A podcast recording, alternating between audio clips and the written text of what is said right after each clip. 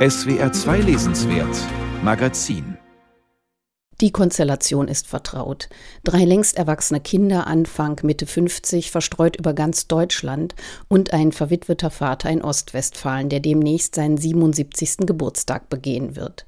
Anlass, sich über ein nicht ganz spontanes Treffen zur Feier des Tages Gedanken zu machen.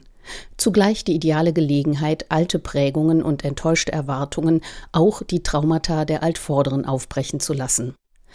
Eine Familie, schrieb Martin Walser vor drei Jahrzehnten in seinem Roman Ohne einander, sei ein Elendsverband. So etwas verlässt man nicht. Woher das Elend rührt und warum man es trotz allem nicht verlässt, ist neuerdings auch in Elke Schmitters Roman Inneres Wetter nachzulesen. Wobei sich früher oder später die Frage aufdrängt, wie es um die Herrschaft über die eigene Biografie bestellt ist. Eine der Protagonistinnen kennt die Leserschaft bereits aus Schmitters zweitem Roman Leichte Verfehlungen von 2002. Bettina war seinerzeit im Jahrtausendwende Berlin eine der munter, schlau und Derrida geschult vor sich hin plappernden Frauen mit Beziehungsherausforderungen. Inzwischen, es ist das Frühjahr 2014, geht es in ihrem Leben auf angenehme Weise langweiliger zu. Ihre Ehe mit dem kürzlich emeritierten Professor Johannes treibt in ruhigerem Fahrwasser, seitdem er nicht mehr umschwirrt wird von attraktiven Studentinnen. Die wohlstandslinken Ambitionen, die beide ehedem repräsentierten, hat die gemeinsame Tochter übernommen. Bettinas ältere Schwester Huberta hingegen hat sich in die hessische Provinz zurückgezogen, wo sie, die studierte Ethnologin, ohne Frau und ohne Job aber mit sterbendem Hund und Alkoholproblem sich dank gelegentlicher Transferleistungen des Vaters durchfrettet. Der jüngste im Geschwisterbund, Sebastian, hat ein scheinbar wohlgeordnetes Leben als Verwaltungsjurist und Familienvater mit Eigenheim im Münchner Speckgürtel. Seine Ehefrau, die kroatischstämmige Mora, hat ihn in den 90ern dazu gebracht, Geflüchtete aus den Balkankriegen zu beherbergen. Heute jobbt sie in einer Schwabinger Edelboutique und räumt dem pubertär verstockten Sohn hinterher. Sebastian hingegen träumt vom maisgelben Pferdeschwanz seiner jungen polnischen Schwimmtrainerin. Im Augenblick des sich Verliebens entdeckt dieser Mann von bald 50 Jahren oder sein inneres Kind ein zweites Ich. Das nach Verzauberung verlangte, und dem ein Schwebezustand nicht als ein Durchgangsstadium der Existenz erschien, sondern als höchste Präsenz. Im Kern der physischen Realität, so hatte er unlängst verstanden, herrschte die Unbestimmtheit, jedenfalls nichts Materielles mehr. Wir bestehen nicht aus Teilchen, sondern aus Verhältnissen, aus Spannungszuständen, die unentwegt in Bewegung sind. Damit ist benannt, welches Konzept dieser Roman hinter menschlichen Beziehungen und Identitäten am Werk sieht.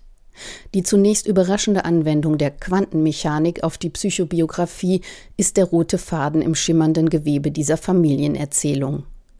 Schmitter, die nicht verhehlt, dass sie ihre Klassiker kennt, kann sogar das Schrödingerhafte am Wendepunkt von Fontanes Effi Briest erkennen. Als nämlich Sebastian sich wünscht, er könne mit jemandem über seine Gefühle für die junge Frau sprechen. So wie dieser verstockte Innstetten mit seinem Kollegen geredet hat, als er aus Versehen auf die Briefe von Effi stieß, wobei, wenn er sich richtig erinnert, genau das Reden darüber der Fehler war. Der Mitwisser nämlich wird zum teilnehmenden Beobachter, der die Versuchsanordnung beeinträchtigt. Diese Einschätzung wird sich später zum großen Finale des Romans bestätigen. Da ist der betrunkene Sebastian schon im Begriff, sich seinem fast so betrunkenen Schwager Johannes zu offenbaren, bevor einsetzender Diskolärm samt aufbrandender Tanzlust in der ostwestfälischen Absturzbar alles gerade noch mal gut gehen lässt. Elke Schmitter versteht sich als realistische Erzählerin und so präsentiert sie neben Ansichten und Einsichten, neben Erinnerungen an längst Vergangenes auch gegenwärtiges Geschehen und gemischte Gefühle, nicht nur in inneren Selbstgesprächen, sondern auch in pointierten Szenen, gut gemachten Dialogpassagen, treffenden Schilderungen, ja in E-Mails und Notizzetteln. Drei Teile, betitelt ein Tag im Frühjahr, zwei Tage im Sommer und drei Tage im Herbst konzentrieren die äußere Handlung bei größtmöglicher Einheit der Zeit, während in wechselnden Perspektiven die Vorgeschichten aller handelnden Personen zur Geltung kommen.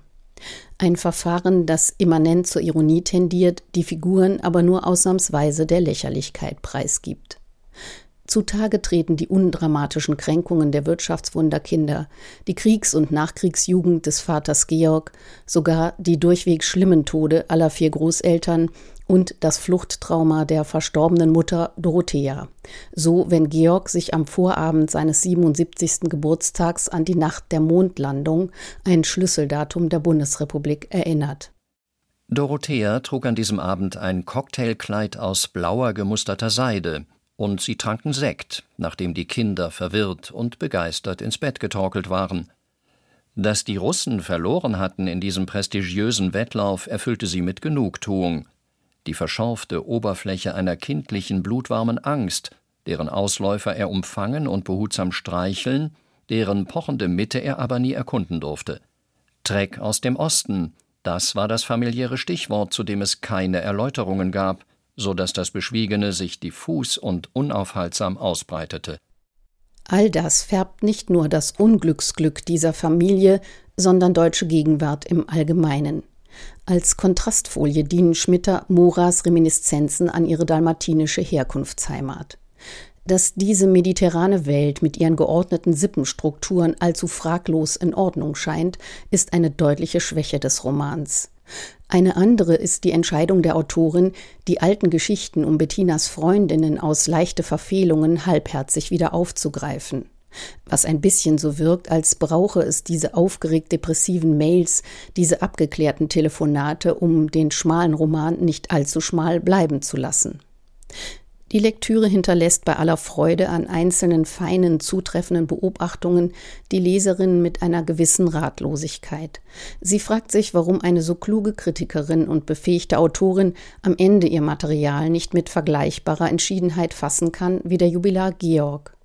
Das Thema der prekär gewordenen Identitäten erledigt er, indem er bündig feststellt Die Infrastruktur muss funktionieren, Biografien nicht.